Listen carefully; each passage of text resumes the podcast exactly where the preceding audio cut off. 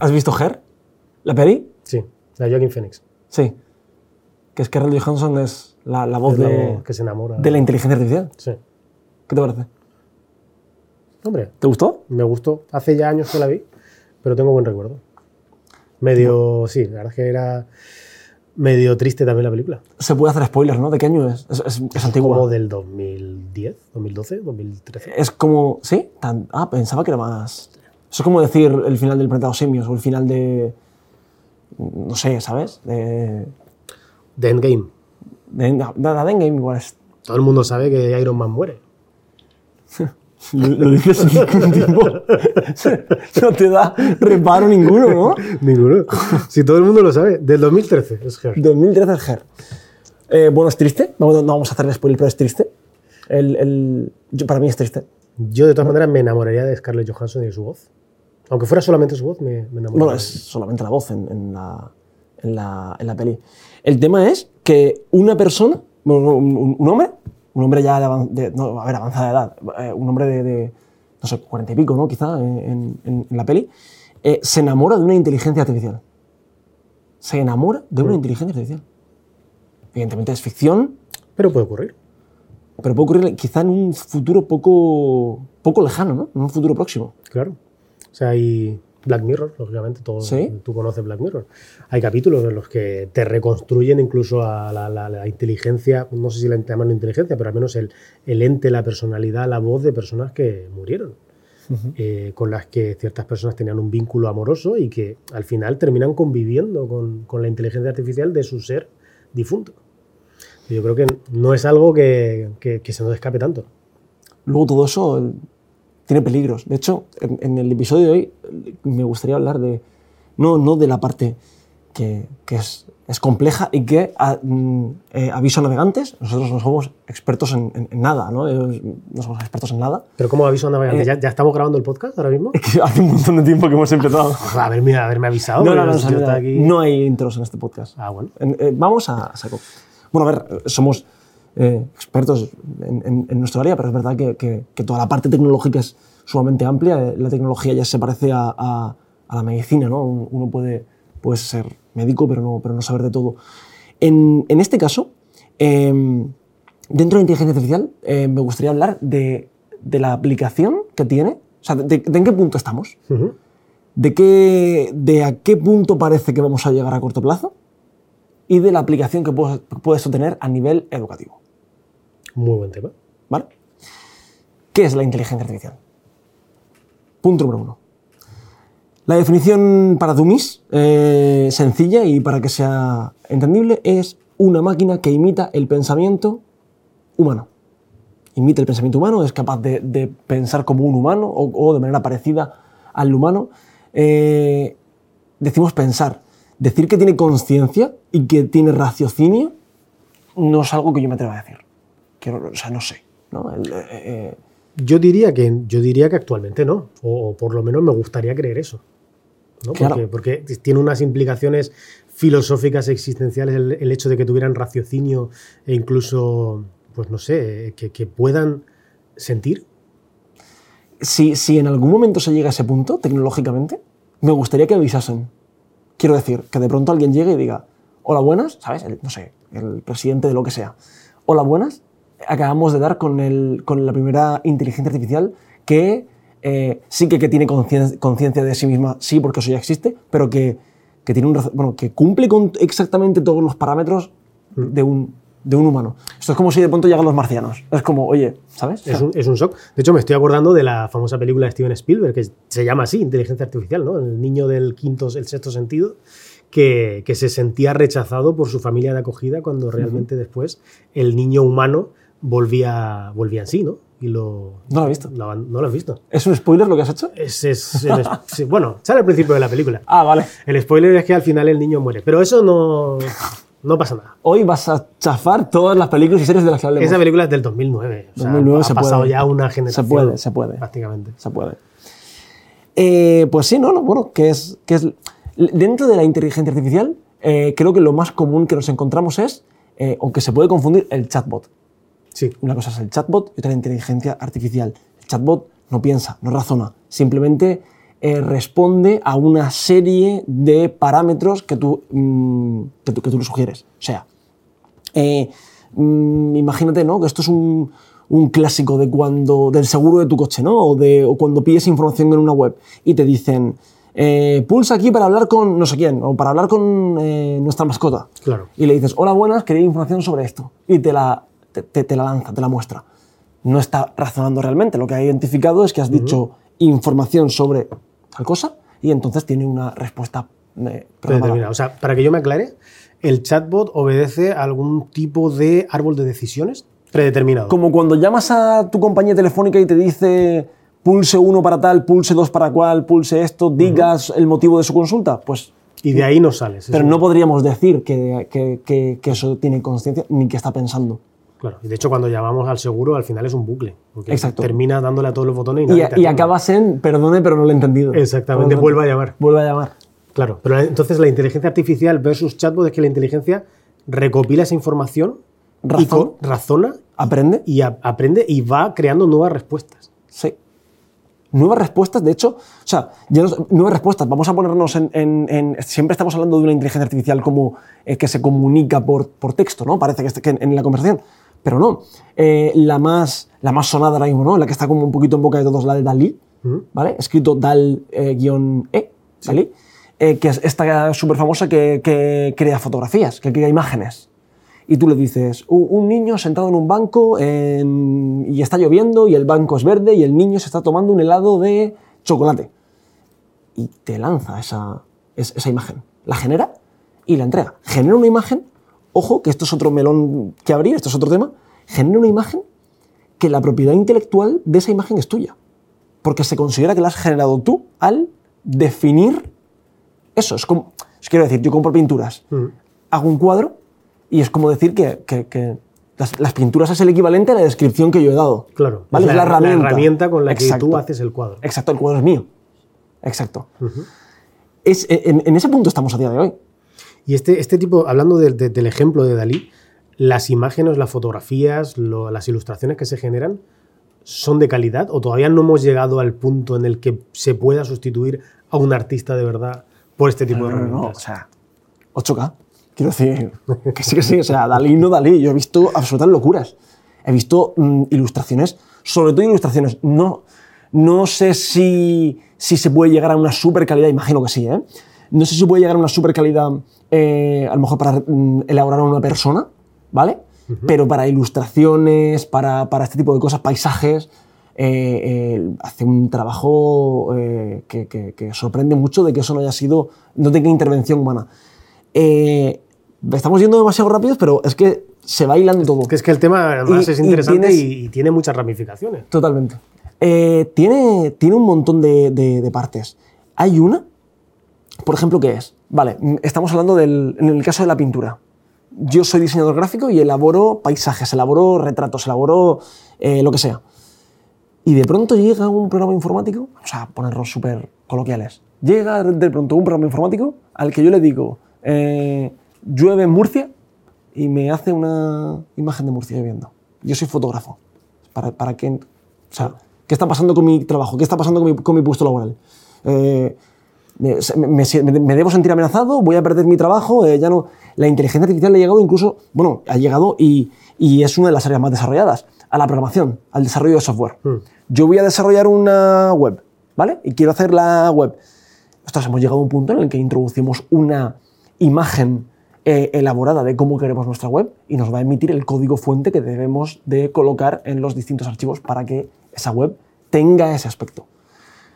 Eh, hay ahí un puesto de trabajo, hay ahí una serie de trabajos que se están perdiendo. O sea, va a haber una serie de profesionales que van a tener que reconvertirse. Por ejemplo, los fotógrafos, el ejemplo que tú ponías con, con esta aplicación, quizá van a tener que empezar a trabajar únicamente para la BBC. Bodas, bautizos y comuniones. Vamos a intentar que. Yo eh, espero que no. En el caso del fotógrafo, al, ser, al ir a buscar como algo concreto, mm, mm, sí que es verdad que igual se, se, se salva, entre comillas. Pero el diseñador gráfico, por ejemplo, sí que puede estar eh, eh, amenazado de alguna manera. Aunque la realidad es luego que no, ¿vale? El- lo, lo que los estudios dicen y lo que la, la lógica y por, por lo que el ámbito laboral está eh, dirigiéndose y está empujando es a una con muchas comillas, ¿vale? Destrucción, que esto suena fatal decirlo, pero de puestos de trabajo para la creación de nuevos. Porque eh, yo he estado trasteando con, con diferentes eh, IAs, sobre todo de generación de, de imágenes. Eh, estuve jugueteando con la última, con una en Discord que, que le ibas poniendo y te iba, y te iba mostrando diferentes eh, imágenes. Y me di cuenta, claro, era un canal de Discord, ¿vale? Discord es una, pues, un- una aplicación de, de comunicación donde se crean grupos, canales, etc. se utiliza mucho para el mundo del gaming. Pues ahí hay un, hay un bot, bueno, hay- hay- que, que está conectado con esa IA y que tú le dices, eh, en, en un paisaje con el cielo azul y una isla. Y, y te lo muestra. Pero tú puedes ver lo que otra gente está pidiéndole. Y claro, yo hacía unas peticiones pues, muy pobres y me daba imágenes sorprendentemente conseguidas, pero pobres. Y había gente que sacaba auténticas locuras con definiciones así, con párrafos Sí, sí. de, de- de palabras clave que iba añadiendo. Muy detallado. Entonces se crea como una nueva profesión que es la persona que sabe tratar con una IA. Claro. Si tú sabes, y no estamos hablando de que tú sabes programar o de que seas informático o este tipo de cosas, sino si yo tengo muy interiorizado cómo trabajan las IA, yo sé tratar con ellas, seguramente yo como diseñador gráfico sepa, o como maquetador web, sepa cómo tengo que pedirle a una IA algo para que yo no tenga que escribir código Hmm. o para que no tenga que escribir tanto código. Claro. O sea, haciendo un paralelismo un poco con el mundo educativo, eh, yo me acuerdo hace años cuando salieron pues, las primeras plataformas educativas, recursos educativos digitales, que había mucho miedo en la comunidad académica, en la comunidad docente, de que este tipo de recursos, este tipo de plataformas en un futuro fuera a sustituir la labor docente. Y lo que se ha demostrado con el paso del tiempo es que no es que vaya a sustituirla, sino que necesitamos docentes que estén totalmente capacitados, digitalizados, para utilizar estas herramientas y utilizarlas con un objetivo definido pedagógico, pero guiar al estudiante para, a través de estas aplicaciones, conseguir el mismo objetivo que se conseguía presencialmente en un aula. Entonces, en este caso es lo mismo, ¿no? Al final eh, va a haber una reconversión de puestos de trabajo, pero hacia la utilización de esta inteligencia artificial. Claro, y bueno, eh, a nivel social ya ha pasado más veces, y a nivel económico ha pasado más veces. Quiero decir, llega la revolución industrial, ¿no? Eh, las máquinas lo hacen todo, a nivel de producción, a nivel de fábrica, de factoría. Y realmente eh, no es que haya una destrucción de puestos de trabajo donde aquí todo el mundo está tirado en el sofá, sino que se generan otros puestos de trabajo. Está la persona que diseña las máquinas, la persona que monta las máquinas, la persona que realiza el mantenimiento de esa máquina, que son personas que a lo mejor se dedicaban a empaquetar o que se dedicaban a eh, recoger eh, em, lo que sea que hubiese plantado dentro de la agricultura. O sea, hay una reconversión y hay una... Al final, como el puesto de trabajo ni se crea ni se, ni se destruye, solamente se transforma. Exacto. Pues es un poco eso. Pues sí, porque además van pasando las generaciones cada vez más rápidamente, millennials, centennials. A mí, pues cuando yo era pequeño, si me hubieran dicho que iba a, tra- a- a trabajar en educación online, pues ni me lo hubiera creído porque en ese momento ni siquiera se sabía lo que era la educación online. Entonces, al final vivimos en un tiempo, en un periodo histórico en el que cada vez los cambios son mucho más rápidos y las personas tienen que empezar a actualizarse cada vez más. Entonces ya no hay trabajos estables en el sentido como había hace 50, 60 años, sino que todo el mundo va a tener que empezar a cada vez aprender a utilizar esto, este tipo de herramientas que hoy en día están en este nivel de desarrollo y dentro de cinco años pues será un desarrollo mucho mayor. Entonces hay una actualización permanente. Totalmente. De hecho, lanzo un mensaje a todos los que nos estén escuchando o viendo. Innovar en vuestro puesto de trabajo o, o- o en vuestro futuro puesto de trabajo. Innovar. No dejéis de innovar. Y no porque, madre mía, como no innove, entonces voy a perder mi puesto, me van a comer. No, no, no, no, ni mucho menos. Aparte de lo gratificante que es innovar, eh, innovar es siempre evolución, es siempre avance, es siempre ir un paso más. Y eso mm, solamente os va a aportar mm, algo positivo, beneficio. Nadie, nadie, nadie nunca por innovar pierde. Innovar, aunque luego el proyecto no llegue a nada o no sea realizable o no, la experiencia de eso, eso no, no- eso vamos, no tiene valor.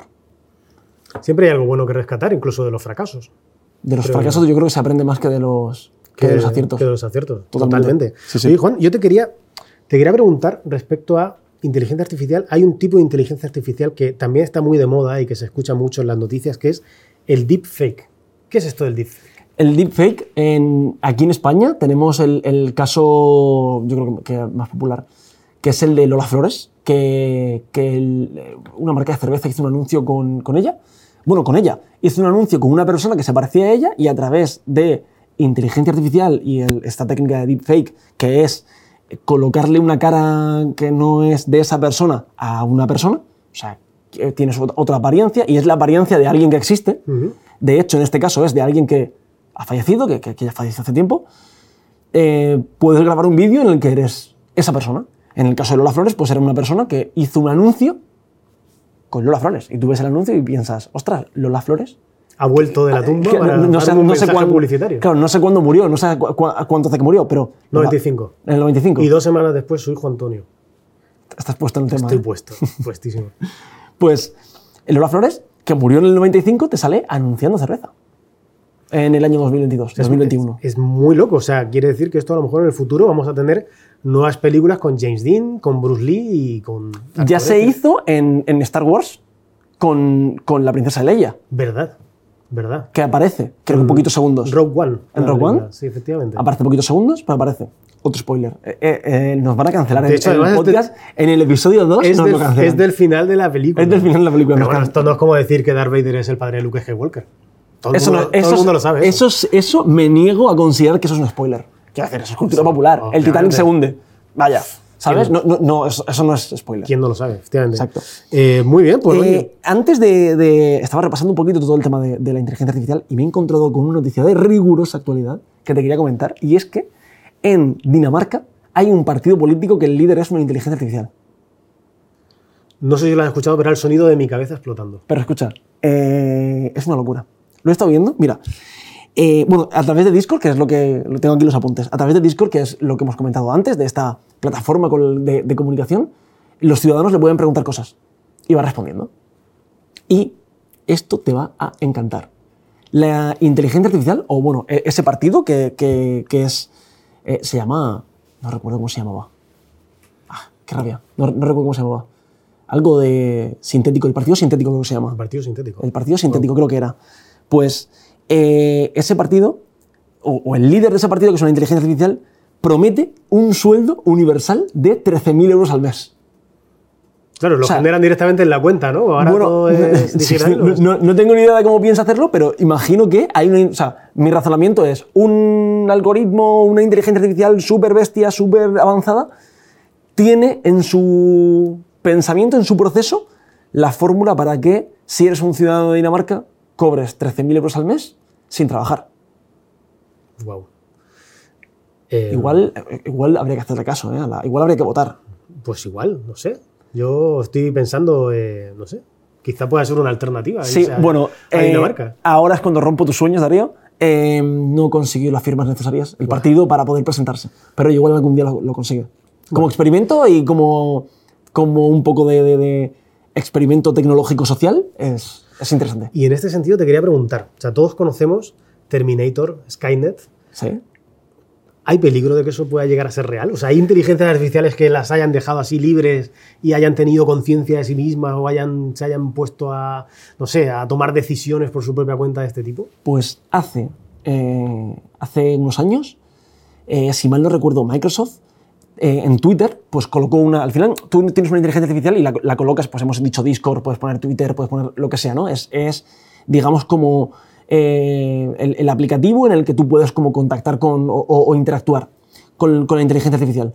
Bueno, pues colocó una que en muy poquito tiempo, o colocó, lo colocó en Twitter y se dedicaba pues a leer, la gente le podía escribir, él podía escribir cosas, iban, o o la inteligencia iba, podía escribir cosas, iba como nutriéndose. En poquito tiempo empezó a adoptar eh, comentarios u opiniones racistas. O digamos, sí, racistas y, digamos, mm, culturalmente no aceptadas, ¿vale? Por, por- por la generalidad. Claro. Y claro, ahí se, se destapa, ¿no? Se destapa un poco lo, lo que comentas. ¿Puede una inteligencia artificial degenerar en algo contrario a lo que el ser humano puede querer? Mm, Si tiene, lo, lo- con lo que hemos empezado a hablar en, en el episodio de hoy, si tienen conciencia, si tienen capacidad de pensamiento, de crítica y de reflexión, tú puedes tener una crítica o, o puedes, tener una opinión, una reflexión que sea contraria a los, deseos o a lo que necesita el ser humano. Esto tiene también mucha relación con lo que hablábamos en el capítulo de la semana pasada, de hace 15 días, ¿no?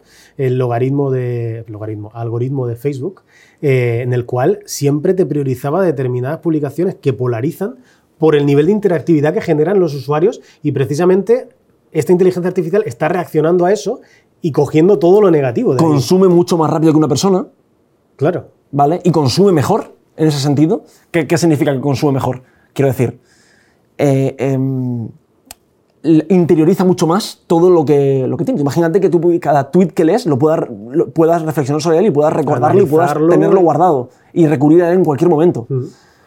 Eh, da un poco de miedo.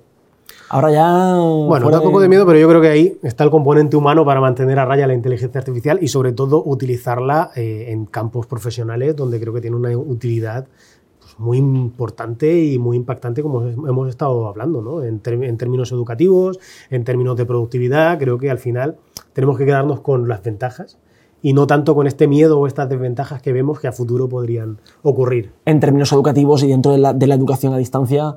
eh, tú imagínate, tienes a tu profesor, pero tu profesor es una persona humana, con un horario, con unas vacaciones, con, bueno, pues una persona humana normal, como somos todos. Eh, imagina que cuando tu profesor no está, pues se quede como de guardia, pues una, una inteligencia artificial perfectamente programada y capacitada para resolver dudas. ¿Las va a resolver como un humano? Pues, pues a priori no, ¿no? O- o quién sabe hasta dónde puede llegar. Pero desde luego que como complemento y ayudante del docente, del profesor, a mí me parece sensacional dentro del mundo de la educación. Me parece sensacional. Totalmente. Bueno, para esas semanas que el profesor lógicamente tiene que descansar y tiene sus vacaciones y tiene pues cosas que hacer, como todos los humanos, eh, siempre podremos tener esta opción de una inteligencia artificial que supla o que nutra en el sentido de sustituir al docente, pero siempre durante un breve periodo de tiempo, durante una- un periodo temporal, ¿no? No que esto sea porque a que a partir de ahora todos los docentes sean inteligencias artificiales. Empiezo a notar cierto miedo en tu Se necesita. discurso. sí, sí, sí. Sobre todo en el momento en el que puedan sustituir a los directores de e-learning, ahí ya, ya yo. me- Pues se están haciendo pruebas, ¿eh? Y están siendo... No, es broma. Espero que no. Espero No que es no. broma. Espero que no. Pues Darío, eh, poco más que contar por aquí. Mm, eh, episodio interesante. Muy interesante. Me, me- me ha resultado, es, es un tema que está ahí candente. Sí. Me voy con mucha información, con un poco de miedo, pero también con un poco de esperanza. ¿Por qué no decirlo? ¿Por qué no decirlo? ¿Por qué no decirlo? ¿De qué vamos a hablar en el próximo? Hoy, pues en el próximo vamos a hablar de muchas cosas interesantes que todavía no hemos definido. Que todavía no hemos definido, exacto. No tenemos tema todavía del próximo. Todavía no tenemos tema, Hay que ponerse a ello. pero lo tendremos. Nos vemos dentro de poquito y vamos a ver qué surge. También, oye, eh, un día podemos probar a, a, A lo que- sin tema y a ver qué pasa. A lo que salga. A ver qué pasa. Inteligencia artificial. Inteligencia artificial. Vamos a aprender de nuestros propios Exacto. errores. Que nos decidan el tema. Muy bien, gracias Juan. Gracias, Darío. Nos, Nos vemos. vemos.